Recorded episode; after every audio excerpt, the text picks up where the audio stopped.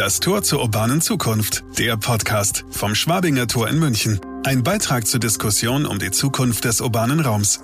Initiiert und vorangetrieben durch die Joost Hohler Gruppe. Als Moderatoren Jacqueline Althaller und Michael Kahl. Das Tor zur urbanen Zukunft. Unser Ort für die Debatte über die Stadt der Zukunft. Hier bringen wir Experten, Gestalter, Vordenker und außergewöhnliche Köpfe zusammen, die gemeinsam darüber nachdenken, wie wir die Stadt der Zukunft gestalten wollen. Heute transformieren wir die Stadt der Zukunft digital. Die digitale Transformation ist in Unternehmen unterschiedlichster Branchen längst angekommen oder mindestens ausgerufen. Dort, in den Unternehmen, kennen wir die Konsequenzen. Produkte erfahren ein radikal neues Design, der Kundendialog wird grundlegend neu aufgestellt, agile Organisationsstrukturen aufgerufen. Brennpunkte der Transformation sind eine radikale Individualisierung und eine umfassende Flexibilität. Begriffe, die wir nicht ohne weiteres mit dem traditionellen Bild des urbanen Raumes übereinbringen. Oder gerade doch? Was bedeutet digitale Transformation für die Stadt der Zukunft? Wer treibt diese Prozesse hin zu Flexibilität und Individualität? Die öffentliche Hand, die vertrauten digitalen Riesen wie Google und Amazon oder am Ende wir selbst? Wohin führt diese Entwicklung und worin liegt die Chance auf eine lebenswerte Stadt von morgen? Zu Gast am Schwabinger Tor ist heute Jens Libbe. Er forscht am Deutschen Institut für Urbanistik in Berlin und leitet dort den Forschungsbereich Infrastruktur, Wirtschaft und Finanzen. Die digitale Transformation der Stadt ist eines seiner Kernthemen. Was er zur Stadt der Zukunft forscht, berichtet Jens Libbe im Gespräch zu Gast am Schwabinger Tor. Hallo, Herr Libbe, schön, dass Sie hier sind am Schwabinger Tor. Lassen Sie uns zunächst einmal den Begriff klären. Digitale Transformation der Stadt. Wenn wir über digitale Transformation von Unternehmen sprechen, dann haben wir alle, glaube ich, eine relativ klare Vorstellung. Dann fasst man alle Prozesse an, dann fasst man das Produkt an, dann fasst man die Art und Weise zu denken an, die Kultur, neue Technologie gibt's auch. Am Schluss ist mehr oder weniger jeder Stein umgedreht und anders wieder neu zusammengesetzt. Wenn Sie über digitale Transformation von Städten sprechen, was genau ist das, was Sie dabei im Blick haben? Wie lässt sich das auf den urbanen Raum übertragen? Also wenn wir über digitale Transformation von Städten reden, dann können wir über die, die Frage, was bewirkt das eigentlich, ähm, noch gar nicht so viel sagen. Da herrscht eine unglaublich große Verunsicherung. Städte an sich als gebauter Raum sind ja erstmal etwas unglaublich Träges. Das, was heute gebaut wird, hat 100, 150 Jahre Bestand.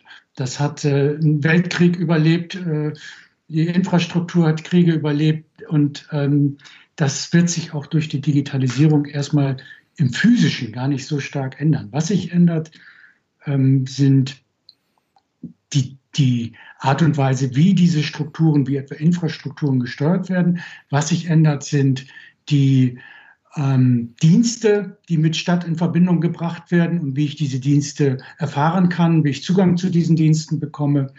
Äh, was sich auch ändert, ist ähm, unsere individuelle Wahrnehmung von Stadt in der Art und Weise, als wir alle immer stärker geneigt sind, sozusagen uns im digitalen Raum mit digitalen Medien zu bewegen. Und wir haben ja meistens nur die Nase auf dem Smartphone äh, und der Algorithmus bestimmt, wo wir uns hinbewegen. Also da findet was sehr Grundlegendes auch in der physischen, in der, in der, in der Wahrnehmung von Stadt, der sinnlichen Wahrnehmung von Stadt statt. Das heißt, im Kern, die Basics sehen noch genauso aus die Veränderung liegt bei uns. Wir gehen damit anders um und wir erleben es auch anders. Richtig verstanden? Genau. Im, im physischen äh, sieht es noch genauso aus, aber wenn man dann genauer hinschaut, merkt man, dass sich eben doch ganz, ganz vieles ähm, verändert. Wobei ich sagen muss, wenn ich von dem physischen rede, dann rede, rede ich über, über Häuser und über Stadtstruktur. Wenn ich jetzt über öffentlichen Raum oder über Straße genauer gesagt nachdenke, äh, dann bin ich mir schon gar nicht mehr so sicher, was die Digitalisierung nicht doch am Ende alles bewirken wird, weil der Verteilungskampf auf der Straße zwischen automatischen Fahrzeugen, zwischen Fuß und Rad und zwischen den ganzen unterschiedlichen Mobilitätsdiensten, die immer mehr auf den Markt kommen, der hat eigentlich gerade erst begonnen. Wenn wir mal in die Zukunft schauen, also so fünf bis zehn Jahre voraus, Ende der 20er Jahre, was Ihrer Meinung nach ist der augenfälligste Unterschied unserer Städte dann im Vergleich zu dem, wie wir sie heute sehen und erleben? In, in 20 Jahren, ich denke, der Augen, augenfällig wird sein, dass sich die Innenstädte sehr stark verändert haben. Ähm, infolge der Corona-Pandemie erfährt das, was ohnehin schon stattgefunden hat, jetzt nochmal einen richtigen Push. Und ich gehe davon aus, dass die Mischung in den Innenstädten eine vollkommen andere sein wird. Und das hat was mit unserem Einkaufsverhalten zu tun. Und Einkaufen findet immer stärker im digitalen Raum statt. Das heißt, die ganzen großen Einzelhandelszentren, die wird es so nicht mehr geben. Es wird neue Formen des Einkaufs geben ähm, eine neue Mischung von Einkaufen, aber es wird auch eine neue Mischung zwischen äh, äh, Einkauf, zwischen Freizeit, zwischen Wohnen, äh, zwischen Arbeit in den Innenstädten geben. Das heißt, die ganze Nutzungsmischung, über die immer so viel geredet wird, die wird sich in den nächsten Jahren tatsächlich komplett verändern. Das heißt, wir nehmen Abschied von dieser Idee, eine Stadt möglichst dreigeteilt irgendwo auf die grüne Wiese zu setzen, also eine Ecke fürs Einkaufen, eine Ecke fürs Arbeiten, eine Ecke fürs Wohnen. Die drei am besten möglichst sauber und ordentlich voneinander getrennt. Und dazwischen bauen wir dann eine Straße fürs Auto, damit man von A nach B kommt. Genau. Und das, das wird sich in der Tat äh, stärker aufheben. Wohnen und Arbeiten werden immer noch eine gewisse Trennung haben, aber es, es wird sich stärker aufheben. Und wie gesagt, vor allem das, was, was Zentren ausmacht in ihrer, ihrer Erlebnisfunktion, diese Erlebnisfunktion ist ja heute ganz stark über den Konsum geprägt, die wird sich komplett verändern. Wer treibt eigentlich diese Entscheidungen? Also wenn wir die Perspektive haben, dass hier Dinge anders werden, dann heißt das ja nichts weiter, als dass Menschen, jemand, Institutionen heute eine andere Entscheidung treffen müssen. Wen sehen Sie da in erster Reihe, äh, hier eine Entscheidung tatsächlich anders zu treffen? Wer treibt diesen Wandel? Also der Impuls kommt eigentlich erstmal aus dem Prozess der Digitalisierung selbst ganz stark heraus. Ähm, und die Digitalisierung ist letztlich ja, Verstärker von, von Marktprozessen. Die Entscheidungen sind von daher ganz stark erstmal markt, marktbetriebene Entscheidungen.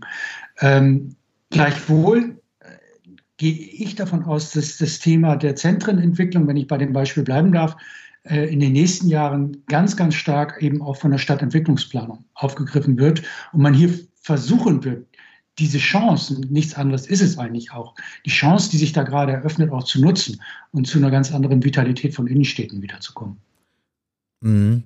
Ich nehme mal dieses Stichwort von der Chance auf. Mein Bild von der Stadt der Zukunft ist ein durchweg eigentlich positiv geprägt ist von eben solchen Chancen. Und ich glaube, dass wir Grund zur Annahme haben, dass es uns gelingen kann und wird, diese Chancen auch zu ergreifen. Auch wenn da gewisse natürlich Herausforderungen dranhängen, Menschen ziehen in die Stadt, es werden immer mehr, es wird immer dichter, es, der Druck nimmt zu, etc. Trotzdem glaube ich, eigentlich können wir von so einem positiven Bild ausgehen. Male ich das zu rosa Ihrer Meinung nach? Nein, ich denke nicht. Ähm, denke, in Deutschland haben die Städte heute schon eine große Attraktivität, die wird sicherlich noch mal gewinnen. Wobei wir müssen dann eigentlich, wenn wir über Stadt reden, auch mal wieder genauer hinschauen. Das gilt sozusagen erstmal auf der Oberfläche. Sicherlich Ihre Aussage. Wenn man dann aber ins Detail schaut, muss man sagen, dass so eine Stadt wie Leipzig oder Berlin natürlich sehr fragmentiert auch ist. Und die Standorte, die man heute immer so schön als A-Lagen bezeichnet, also gute Lagen, die werden auch in Zukunft keine Probleme haben. Die werden noch stärker werden. Aber die Standorte, die heute schon schwach sind, die werden infolge der Digitalisierung und in der äh, Veränderung von, von ähm, ähm, Zentrenfunktionen mit deutlich höheren Schwierigkeiten zu kämpfen haben. Insofern ähm, ist es dann doch nicht so einfach zu sagen, es wird alles besser, sondern ähm, die, die Fragmentierung und auch die Polarisierung von Standorten, aber auch die Polarisierung äh, von Bevölkerungsschichten, die wir heute schon erleben, die droht sich eigentlich eher noch zu, zu verstärken. Und das ist letztlich eine politische Frage, wie man damit umgehen will. Es ist keine, keine technische Frage. Mhm. Äh, interessante Schlussfolgerung eigentlich. Äh, einerseits zu sagen, wir stehen am Anfang dieses Prozesses der Digitalisierung des öffentlichen Raums und die Aufgabe, die daraus an Städte, an öffentliche Hand, an Repräsentation erwächst, ist es, ähm, Bindung und Integration zu stärken. Ja, so würde ich schon sehen. Es ist, ich meine, natürlich kann nicht die städtische Planung die Integration einfach stärken, weil dahinter stehen auch wieder Marktprozesse. Es ist banal. Aber äh, die Frage, in welcher Stadt wollen wir leben, ist immer auch eine soziale Frage und eine Frage von sozialer äh, äh, Ausgewogenheit. Und ähm, wenn wir heute uns den Mietwohnungsmarkt anschauen und auch den Eigentümermarkt, ähm, auch die Corona-Pandemie hat nicht zu einem Nachgeben ähm, der Preissegmente geführt, sondern die Mieten sind nach wie vor hoch und auch wer Eigentum erwerben will, muss sehr viel Geld auf den Tisch legen. Ähm, das Problem ist durch, im Moment nicht beseitigt. Und die Frage ist einfach, wie, wie gehen wir damit um, beziehungsweise wie, wie schaffen wir es, gerade für diejenigen, die es nicht mehr leisten können, auch noch bezahlbaren Wohnraum zu schaffen. Mhm. Letztlich wieder eine sozialpolitische Star Frage, ähm, wo man an der öffentlichen Hand dann noch nicht vorbeikommt. Ja. Yeah. Ja, ich, ich würde das gerne noch ein bisschen konkreter machen, damit wir wirklich eine präzise Vorstellung davon gewinnen, was hier unser Gegenstand ist. Also, wenn wir über die Digitalisierung von Städten sprechen, wo sind die Elemente von Städten, wo sich dieser Wandel tatsächlich sichtbar vollzieht? Also die Digitalisierung vollzieht sich zum einen auf der Straße, beziehungsweise sie, sie manifestiert sich dort. Ähm, sozusagen die klassische Trennung zwischen äh, öffentlichen und privaten Verkehr, zwischen äh, äh, Individualverkehr und Wirtschaftsverkehr, die Grenzen verschwimmen zunehmend. Wenn Sie sich heute einen städtischen Mobilitätsdienstleister anschauen, ähm, allerorten wird überlegt, wie man die Angebote vervielfältigen kann, wie man sie diversifizieren kann.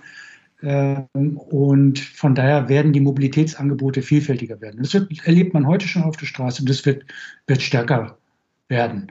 Äh, das Ganze ist verbunden natürlich auch mit ähm, einer zunehmenden auch Digitalisierung von Wegeleitsystemen, so will ich es mal ausdrücken. Also die, Art, die, die, die Information ist eine digitale und diese Information findet sich auch immer stärker im öffentlichen Raum. Ansonsten denke ich, wird sie sich sozusagen im Raum sonst gar nicht so stark zeigen, neben der Straße. Es ist vor allem die Straße. Ja. Ja, Sie haben jetzt mehrfach das Stichwort Marktprozesse genannt. Ähm, und wenn wir über Digitalisierung und Marktprozesse sprechen, dann fallen einem natürlich zunächst die ganz großen ein. Apple, Google, äh, die an verschiedensten Enden unseres Lebens Digitalisierungsprozesse vorantreiben, ob wir uns da jetzt mit gemeint fühlen wollen oder auch nicht. Wenn wir über diese Prozesse sprechen, koppeln wir eigentlich die öffentliche Hand hier de facto ab? Also die Gefahr, dass die öffentliche Hand in der Digitalisierung abgekoppelt wird, ähm, ist sicherlich da und ich hätte sie vor fünf Jahren auch sehr, sehr drastisch beschrieben. Ich bin da heute deutlich optimistischer. Die öffentliche Hand und die Kommunen haben ähm, verstanden, was Digitalisierung für sie bedeutet. Und wenn ich mich heute in Deutschland umschaue, äh, so muss ich sagen, dass alle größeren Städte mittlerweile ihre Digitalstrategien aufgelegt haben. Alle großen Städte und auch mittelgroßen Städte bis hin zu Kleinstädten mittlerweile begonnen haben, äh, diverse Projekte durchzuführen der Digitalisierung in ganz unterschiedlichen Segmenten, ob Mobilitätsdienstleistung, ob Verwaltungsmodernisierung, ob Steuerung von, von Energieverbrauch. Äh, viele, viele äh, Projekte, die man vorfindet. Und das Bewusstsein ähm, um die Chancen und die Risiken der Digitalisierung. Das ist sehr, sehr groß geworden. Das sieht, kann man gerade daran erkennen, dass im Moment ein, ein sehr starker Dialog ähm, in Gang ist um die Frage von ähm, digitaler Souveränität und Datensouveränität in Städten. Soll heißen, ähm, es ist den Städten vollkommen klar, dass die Digitalisierung ähm, für sie nur dann gestaltbar bleibt, wenn sie die Hoheit über die Daten äh, erhalten. Das heißt, wenn Sie heute beispielsweise ein Smart City Projekt, wie es immer so schön heißt, durchführen, äh, sind Sie als äh, Stadt gut beraten, äh, sehr frühzeitig, wenn Sie mit privaten Dienstleistern zusammenarbeiten, mit diesen vertraglich festzulegen, ähm, wer Zugriff auf die Daten hat, wann Daten bereitgestellt werden, in welcher Form Daten bereitgestellt werden, damit einfach die öffentliche Hand ähm, auch künftig ihre Prozesse steuern kann. Denn wenn die Daten sozusagen nicht mehr durch die Stadt selbst ähm, reguliert werden können, äh, dann begibt, begibt sich die Stadt sozusagen äh, in ein Feld, wo sie eigentlich nicht mehr politisch handlungsfähig ist. Ja, genau. Äh, darauf zielt ja genau meine Frage. Ähm, und es freut mich ja durchaus zu hören, dass Sie das optimistisch einschätzen. Was würden Sie denn sagen, hat auf Seiten der öffentlichen Hand einen solchen Lernprozess ausgelöst? Ähm, ausgelöst hat zunächst mal, also wenn ich das mal über die letzten fünf, sechs Jahre rekapituliere, am Anfang war es eine große Verunsicherung. Digitaldienstleister haben an die Rathaustüren geklopft und gesagt, wir haben hier Smart Solutions, ähm, ihr müsst ihn nur noch anwenden. Äh, daraufhin waren erstmal alle verwirrt. Äh, was wollen die eigentlich von uns? Äh, dann gab es aber erste Städte, die angefangen haben, ähm, sich Gedanken zu machen, auch in solche Kooperationen eingestiegen sind ähm, und sehr schnell ähm, positive wie negative Lernprozesse äh, durchlaufen haben. Um, und die Städte haben angefangen, daraufhin sich auch selbst zu organisieren, das heißt zu vernetzen ähm, haben ihre Dialogplattform gegründet. Äh, das hat sich dann in Deutschland äh, ausgeprägt dadurch, dass gemeinsam mit dem äh, Bauministerium eine sogenannte äh, Dialogplattform Smart City aufgelegt wurde, wo eine Smart City Charta entwickelt wurde, wo einfach mal ein paar Grundlinien im Umgang mit Digitalisierung und im Umgang mit, mit solchen Projekten aufgelegt wurden ähm, und wo ganz klar festgelegt wurde, wir brauchen ähm, eine klare Priorisierung, was wollen wir eigentlich mit Digitalisierung? Und das heißt für Stadtentwicklung äh, zuallererst äh, zu sagen, dass Digitalisierung kein Selbstzweck ist, digitale Technologien kein Selbstzweck sind, sondern sich orientieren müssen an den übergeordneten Zielen, die die Städte haben. Und das ist immer, sind immer Ziele der nachhaltigen Stadtentwicklung. Das heißt zum Zweiten, damit verbunden, sich dann auch zu fragen, wie müssen wir uns eigentlich aufstellen als Stadt? Ähm, wie müssen wir eigentlich organisiert sein, damit wir diese Digitalisierung ähm, organisieren können. Das ist auch der Grund, weshalb sich die Städte ganz ähnlich wie Unternehmen äh, sogenannte CDOs geben, also Chief Digital Officers, wie es dann neudeutsch heißt ähm, um überhaupt erstmal Organisationsstrukturen aufzubauen. Sie haben zum Dritten dann eben für sich realisiert, die von mir bereits angesprochene Datenfrage und die Frage der Hoheit von Daten äh, zu sichern.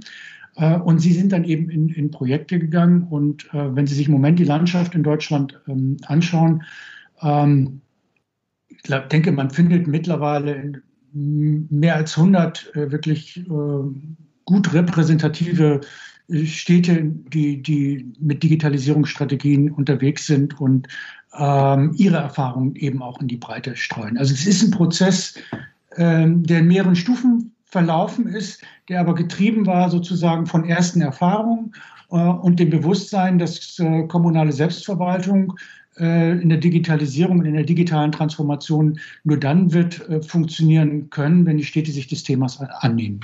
Mhm.